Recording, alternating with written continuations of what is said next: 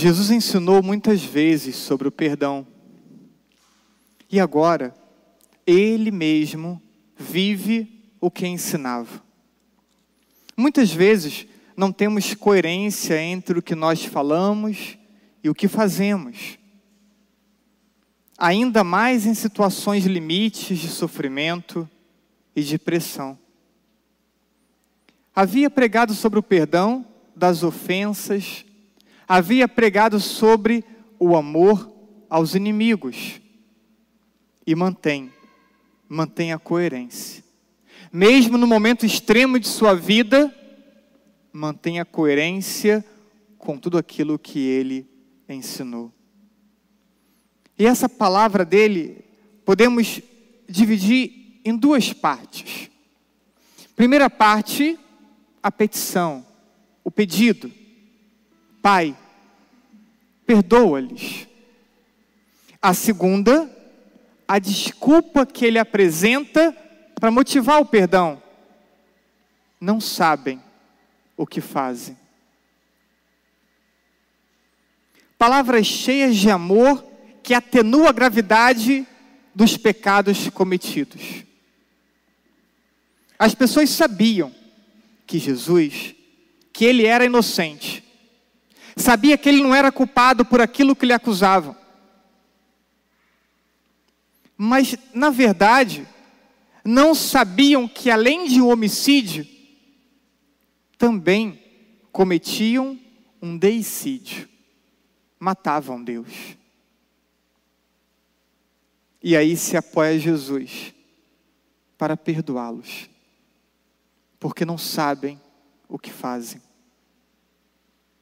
Cristo nos apresenta um modo de facilitar o perdão, ensinando a buscar sempre alguma desculpa, algum caminho que venha a facilitar o que para nós é tão difícil que é perdoar. Todos nós temos grandes dificuldades no perdão. E por vezes guardamos, alimentamos mágoas. E Jesus vem nos dando esse atalho. Então, importa que possamos aprender com Jesus. Esses atenuantes para os nossos ofensores. E assim abrimos as portas para o perdão. Abrimos as portas para o arrependimento, deixando o julgamento apenas para Deus. Que eu não acuse, que eu não julgue, que eu tenha a capacidade de perdoar. E Deus, que é Deus, Ele, no tempo certo, no tempo oportuno, fará o julgamento. Os primeiros cristãos que sofreram fortes perseguições entenderam e viveram heroicamente o perdão a todos aqueles que é, lhe faziam mal. E assim podemos perceber em Atos capítulo 7, versículo 60, o testemunho de Santo Estevão apedrejado até a morte.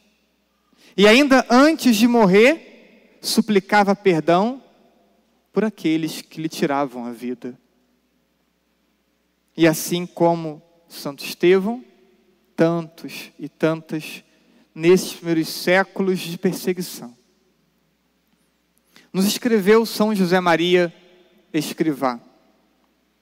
Esforça-te, se é preciso, por perdoar sempre aos que te ofenderem, desde o primeiro instante, já que por maior que seja o prejuízo ou a ofensa que te façam, mais te tem perdoado Deus a ti.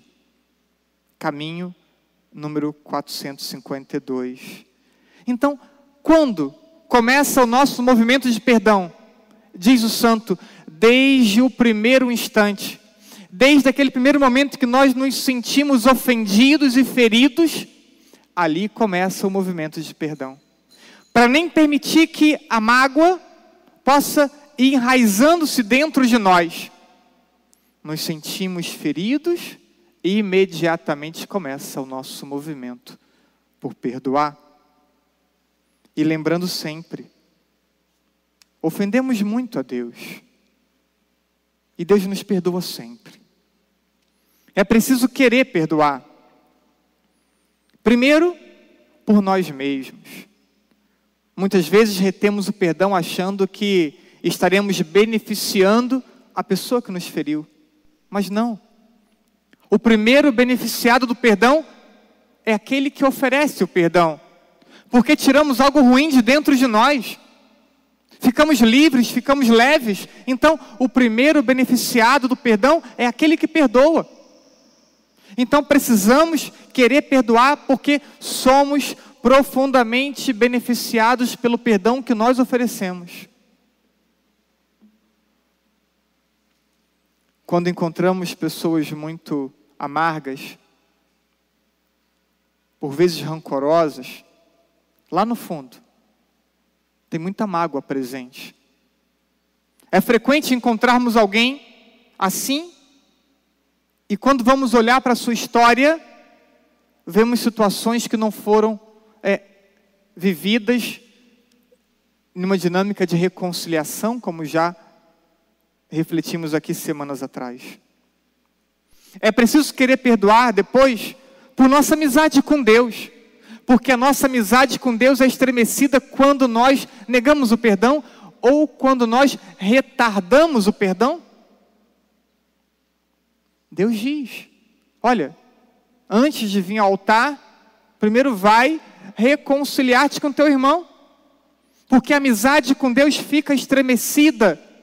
Quanto mais mágoa, quanto mais retemos o perdão, mais a amizade com Deus fica estremecida. Então, é preciso perdoar porque queremos e precisamos estar bem com Deus.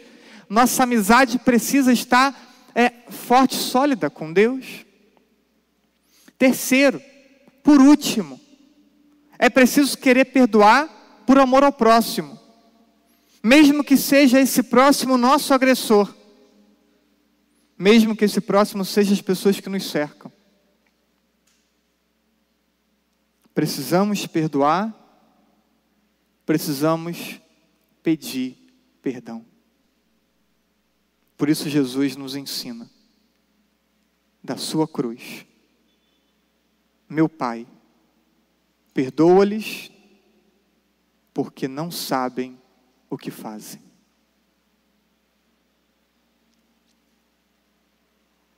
Fiquemos de pé para a segunda palavra. Hoje mesmo estarás comigo no paraíso. No início, quando os três foram pregados à cruz, os dois ladrões zombavam de Jesus. Mas um ladrão se converteu no último instante.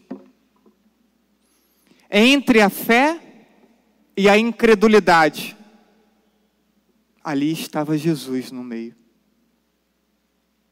Uma palavra bastou ao ladrão. E contemplando a palavra de Jesus a esse ladrão, ninguém, ninguém tem motivo para que fique desesperado diante de sua situação de pecado.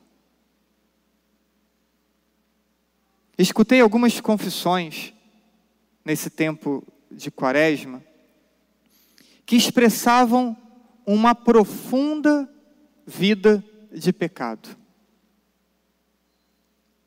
Mas que, como ladrão, acabaram que roubando o coração do Senhor no sacramento da confissão.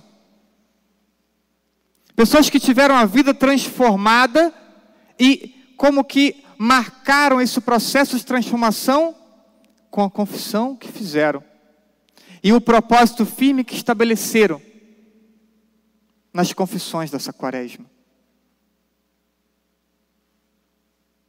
Diante, disse Santo Ambrósio, uma conversão imediata recebeu um perdão imediato. Quando nós somos prontos no arrependimento, quando nós temos um arrependimento sincero e honesto, Deus também vem de forma imediata com seu perdão, imediata com a sua misericórdia. Só é necessário o arrependimento sincero, integral e o desejo de não voltar aos mesmos erros. Quando Jesus encontra alguém com estas disposições, como que direciona as mesmas palavras que direcionou a esse ladrão na cruz: Estarás comigo no paraíso. Com estas palavras, Jesus manifesta a sua infinita misericórdia. E o que não rejeita a alma que se arrepende com sinceridade. E fiz essa experiência tantas vezes nos atendimentos, vendo pessoas que sentiram quase que fisicamente o toque da misericórdia de Deus que lhes deram a oportunidade de recomeçarem. Certamente Padre Marcelo já teve também essa experiência. De ver pessoas que vão ao sacramento de tal modo contritas e arrependidas e desejosas de mudar de vida, que ao ouvir as palavras da absolvição, parecem que são tocadas fisicamente pela misericórdia de Deus. Muitos já vivem essa prévia do paraíso, porque vivem reconciliadas com Deus. Com a sua alma purificada pela confissão, seus corações preparados para o amor cristão, que, como vimos, é um amor oblativo. Mas ainda são muitos os que precisam querer este mesmo toque libertador de Deus. E nós, vocês e eu também, não podemos descansar, nos acomodarmos, enquanto tantos ainda vivem no pecado. Amigos, familiares, esta mesma palavra também revela a vida eterna verdade fundamental de nossa fé. Cremos na vida eterna. Por isso Jesus fala de estar no paraíso. Nos abramos ao arrependimento por cada grande ou pequena ofensa ao Sagrado Coração de Jesus, cometida por nós ou cometida pela humanidade. Possamos trazer esse arrependimento frequente, intenso em nossa vida, para que possamos estar com Ele, com Jesus, hoje em nosso cotidiano, para que possamos tornar o nosso cotidiano um paraíso na presença do Senhor, e para que possamos também experimentar depois esse paraíso na eternidade do arrependimento ao paraíso da presença do Senhor. Queiramos esse toque de Sua misericórdia. Queiramos esse toque que nos possibilita a intimidade do coração de Jesus. Hoje mesmo estarás comigo no paraíso. Senhora, eis aí o teu filho. Filho, eis aí tua mãe. Como Jesus a amava e se preocupava com sua mãe, a deu como presente a um novo filho, para que este pudesse cuidar dela. E não apenas um filho, mas uma multidão para amá-la. Você e eu fazemos parte dessa multidão a quem Jesus confia a sua mãe. O discípulo amado recebe a mãe do Senhor como um presente para ser por ela amado. Esse mesmo discípulo amado a recebe a mãe do Senhor como presente para poder amá-la. ser amado por ela e amá-la. E amando-a, o discípulo amado manifesta ainda mais amor ao seu Senhor. O próprio Senhor Jesus, que confia sua mãe a cada um de nós para que possamos amá-la, quando nós a amamos, manifestamos amor a Jesus. Amor àquele que nos deu a sua mãe. Que grande graça é ter a mãe de Jesus como mãe, mãe nossa, para amarmos e para sermos amados para cuidar dela e para ser cuidado por ela. O discípulo, que era conhecido por amar muito a Jesus, recebia de seu Senhor a doce missão de cuidar da mãe das dores, da mãe tão sofrida aos pés da cruz. O ato de Jesus possui um duplo significado. Primeiro, manifesta o seu amor filial à sua mãe, que não podia ficar só. Já não tinha mais o seu esposo vivo e agora também já não teria mais o seu filho. Então, cuida da sua mãe, lhe confiando ao cuidado de João. E ao mesmo tempo, é, ele mesmo nos ensina a viver e praticar o quarto mandamento. Segundo sentido, declara a maternidade de Maria sobre toda a humanidade. Mesmo que não queiramos Maria como mãe, Jesus já consagrou toda a humanidade à Virgem Maria. Então, algumas pessoas podem dizer: não quero Maria como mãe. Mas Maria não pode dizer: sobre nenhum, sobre nenhuma pessoa humana, eu não te quero como filho, porque todos nós somos filhos de Maria.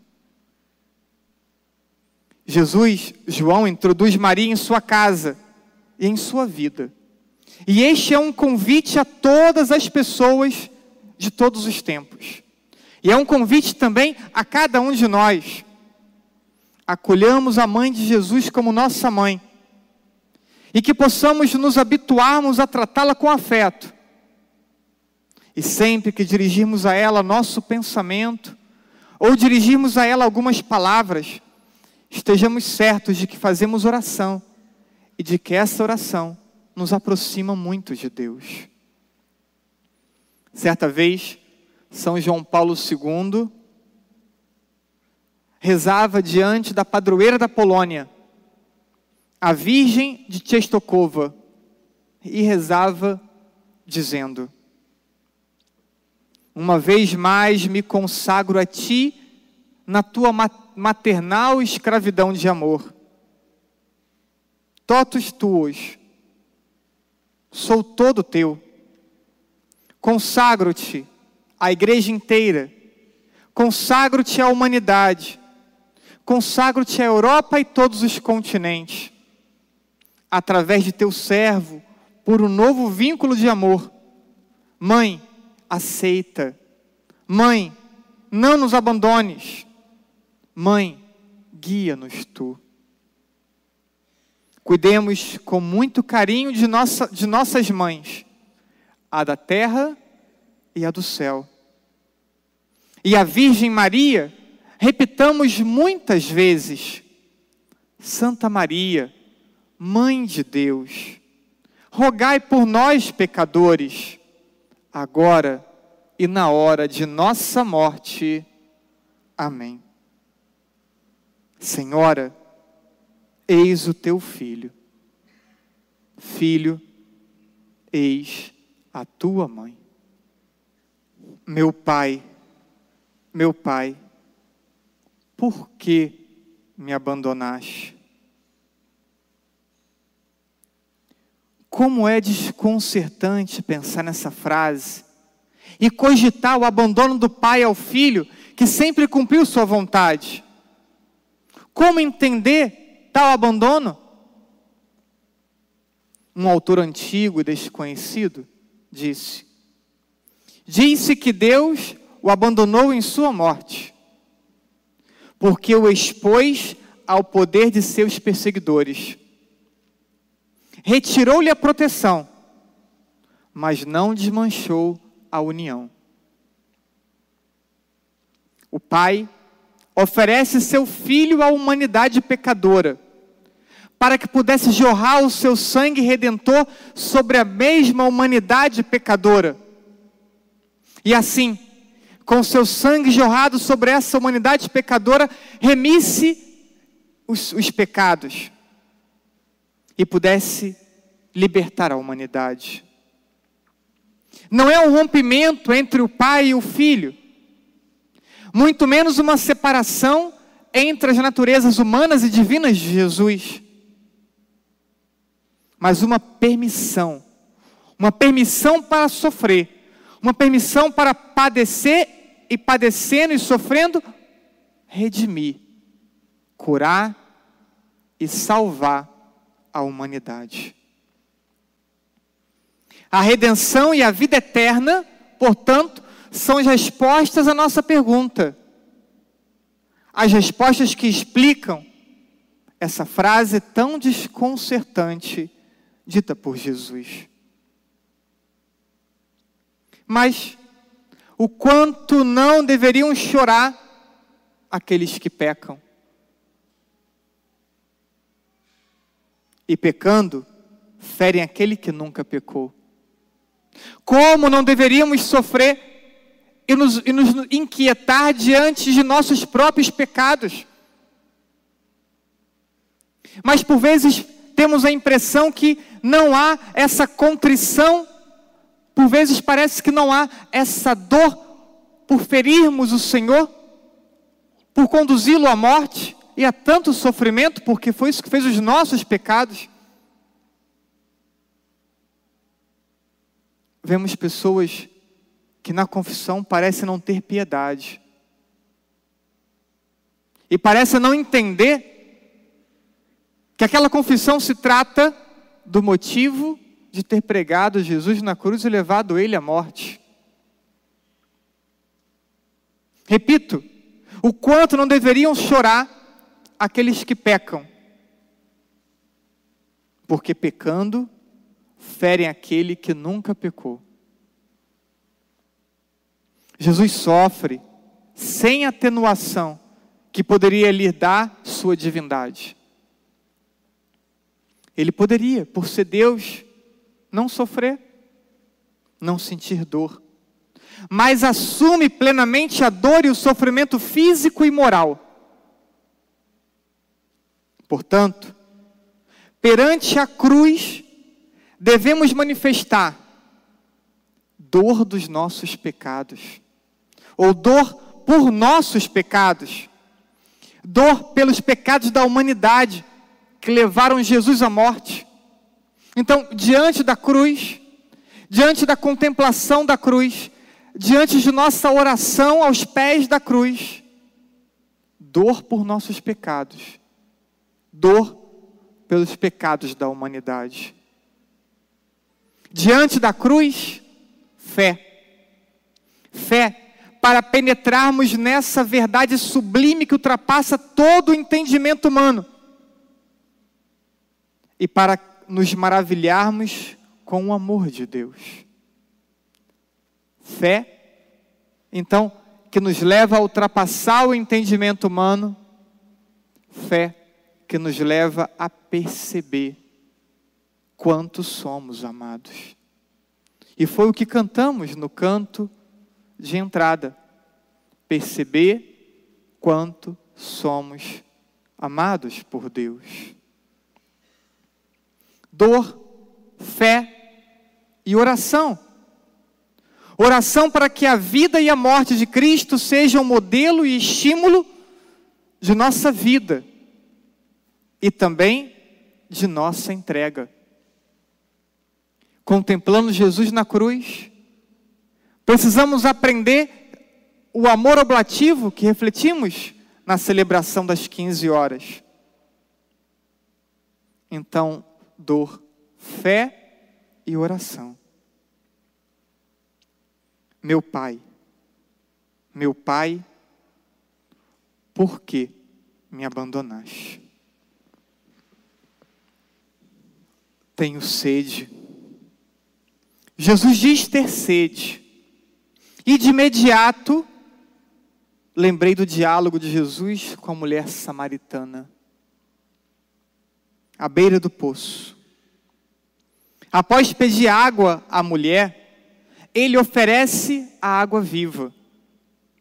Oferece a água que sacia eternamente, que faz nunca mais sentir sede. Deus Todo-Poderoso pede um pequeno favor a uma de suas pobres criaturas. E ao fazê-lo, oferece muito mais. Oferece amor, oferece a graça transformadora que renova. Oferece a salvação. Pede água e oferece. Oferece amor, graça e salvação.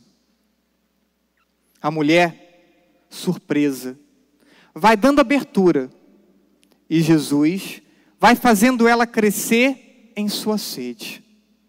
Sede de sentido, sede de fé, sede que nem sabia que possuía. Ela dá um passo de falar com um inimigo, um judeu sendo ela samaritana. Dá mais um passo de abertura para escutar e de abertura para acolher aquilo que escuta. E mais um, permitindo o crescimento da fé em seu interior. Seus sentimentos religiosos são reavivados e ela vai tendo sua sede saciada. E por fim, deseja que outras pessoas da sua região também bebam desta, desta mesma água. Pessoas que, como ela, também nem sabiam que estavam sedentas. Quantas buscas fazemos, fizemos, e continuamos com sede. Em tantos lugares, em tantas situações, já buscamos saciar nossa sede. E não foi suficiente. A sede de Jesus, essa sede que na cruz ele diz ter, é o desejo de poder saciar-nos. Ele tem sede de poder saciar cada pessoa humana.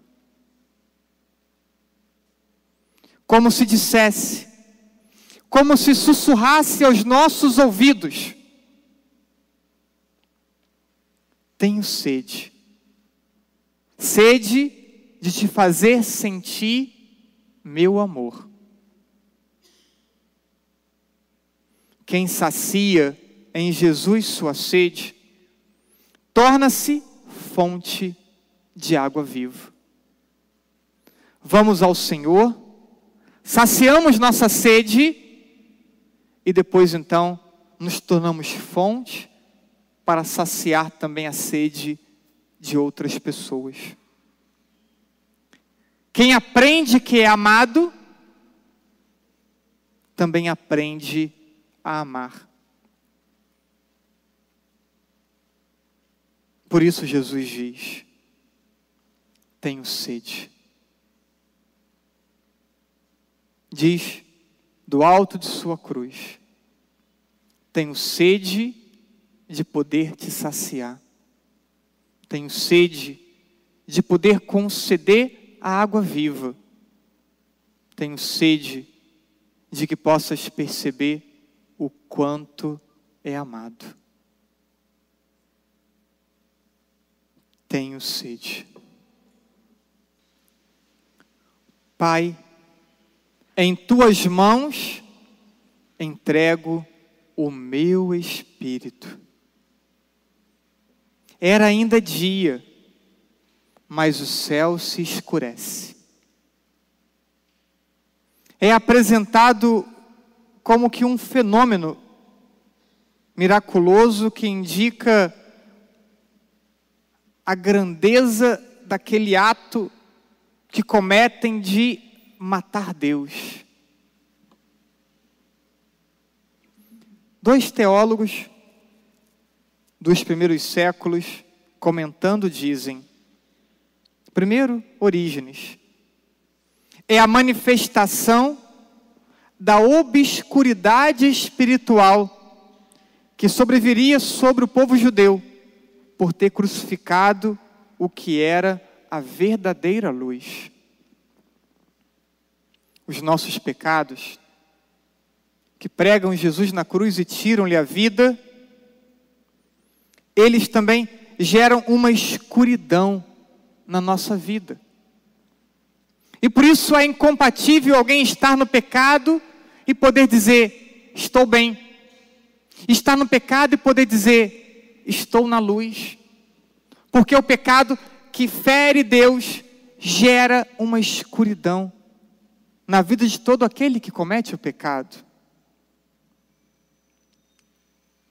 Depois, São Jerônimo diz assim: as trevas exprimem o luto do universo pelo seu Criador, o protesto da natureza contra a morte injusta de seu Senhor, o luto manifestado na escuridão.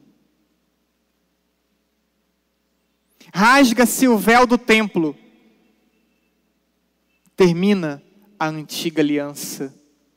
E começa agora a nova aliança selada no sangue do Senhor. E nessa nova aliança, o Santo dos Santos, a realidade mais sagrada no Antigo Testamento, deixa de ser inacessível e passa a estar aberto a todos. Deus agora fala conosco. Deus agora é próximo de todos nós. Deus agora se dá a nós como alimento. Vencido o pecado que separava, Deus, seu amor e sua salvação estão disponíveis agora para todos. Deus, seu amor e sua salvação está ao alcance de todos nós, de todos aqueles que quiserem ser salvos, que quiserem experimentar a profundidade, a beleza do amor de Deus. Todos os mistérios da vida mortal de Jesus agora se cumpre, diz Santo Ambrósio. Seu único desejo, o desejo de Jesus, o único, foi cumprir a vontade do seu Pai. E agora, no ato totalmente livre e completamente confiante ao Pai, oferece e entrega a sua vida. Ato livre, ato confiante. Quando nós damos um passo de conversão, quando nós abrimos mão de alguns comportamentos de pecado, quando abrimos mão de algumas facilidades ou comodidades ou hábitos sociais, fazemos isso com liberdade. E fazemos isso porque queremos corresponder ao amor que nos amou primeiro. E é assim que Jesus caminha para a vontade do Pai. Não caminha para a vontade do Pai como se fosse um peso, um fardo que está carregando. Não caminha para a vontade do Pai é, como que contrariado, caminha livre. Ele, ele quer entregar a sua vida. E porque ele confia no Pai. Como somos chamados também nós a confiar na vontade do Pai. Por mais difícil e por mais exigente que seja, somos chamados ao mesmo ato livre, somos chamados ao mesmo ato confiante de morrer morrer para o pecado. Alguns que ainda não sabem se confessar, alguns que ainda não conseguem ter percepção devida de seus pecados, precisam pedir a Deus: Senhor, que eu, que eu veja os meus pecados, que eu tome consciência de meus pecados, para deles poder me arrepender. Nós não somos totalmente inocentes dos pecados que cometemos e talvez ainda não percebamos. Porque ao nosso alcance tem estudo, ao nosso alcance tem informações, ao nosso alcance tem a palavra de Deus. É preciso então pedir, Senhor, revele para mim, revele para mim os meus erros, minhas falhas, meus pecados, que eu tenha a humildade de poder reconhecê-los diante da doutrina ensinada pela igreja, para poder sacrificá-los, ofertá-los, como Jesus fez na cruz. Então, liberdade e confiança para vencer o pecado. Liberdade e confiança para viver com honestidade no mundo corrupto. Não podemos nos confundir com ações que são corruptas e são chamadas de, de normal. Nunca será normal a desonestidade. Nunca será normal a corrupção. Pela corrupção, muitos morrem. Muitos passam fome por conta da corrupção. Pode ser comum a corrupção, mas não normal. E menos ainda para alguém que se entende como discípulo de Jesus. Liberdade e confiança para morrer como uma semente, uma semente que gera vida. Pai, em tuas mãos entrego o meu espírito. Está tudo consumado pode parecer uma derrota. Chagado dos pés à cabeça. O corpo de Jesus, um retábulo de dores. Para onde foram as multidões que pediam milagres, que eram curadas, que se alimentaram do pão multiplicado? Só restam a mãe, o discípulo e poucas mulheres. Contudo, estamos mais perto do que nunca da ressurreição e da vitória definitiva. Muitas vezes podem olhar para nós e as pessoas podem é, pensarem que perdemos. Podem olhar para nós e pensar que nós não somos felizes, que nossa vida não é prazerosa.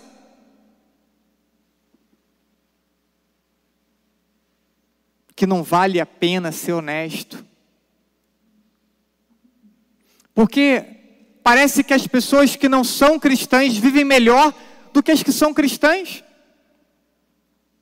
Podem olhar para nós então e tomar essas conclusões de que não tem prazer na vida do cristão, de que somos perdedores, de que não vale a pena ser honesto.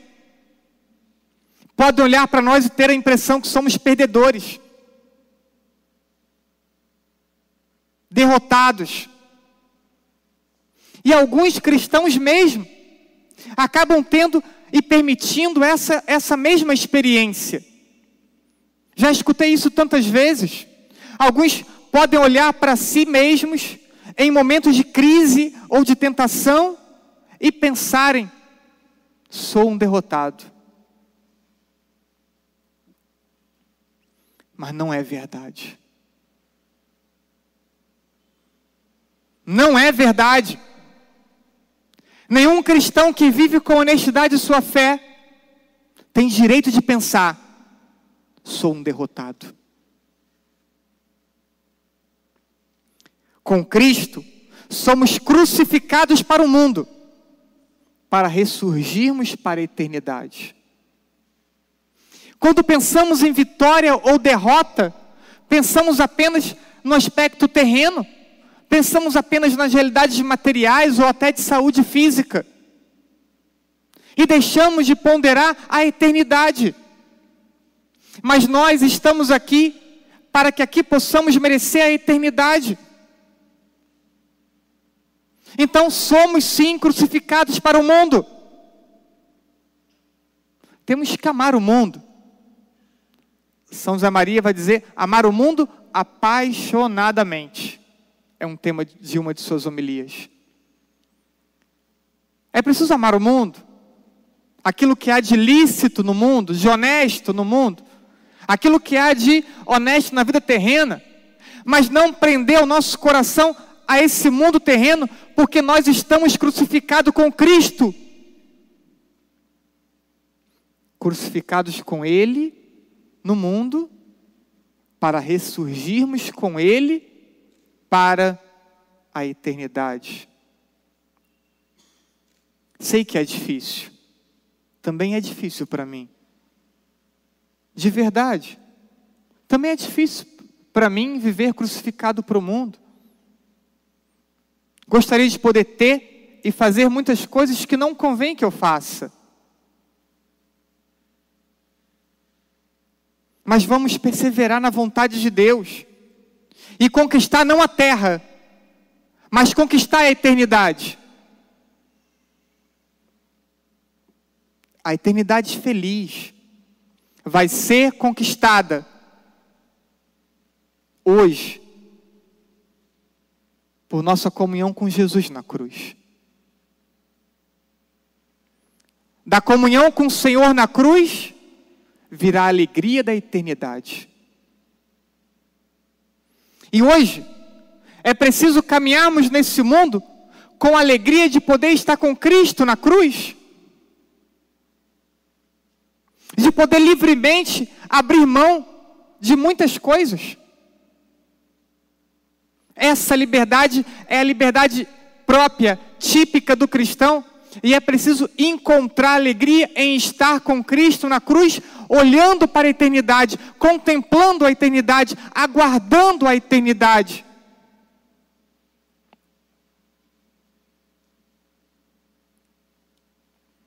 São João, no contexto da ceia, registrou a seguinte frase: Levou até o extremo o seu amor. Ou, em outra tradução, amou-nos até o fim. Esta frase alcança sua plenitude neste último suspiro de Jesus. Amou-nos ao extremo. Uma verdadeira confidência de amor por aqueles por quem ofertaria sua vida.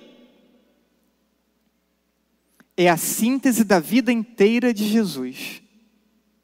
Se pudermos, ou se tivermos a pretensão de querer resumir a vida de Jesus numa, numa frase, numa sentença, numa expressão, poderíamos dizer: amou-nos ao extremo, amou-nos até o fim.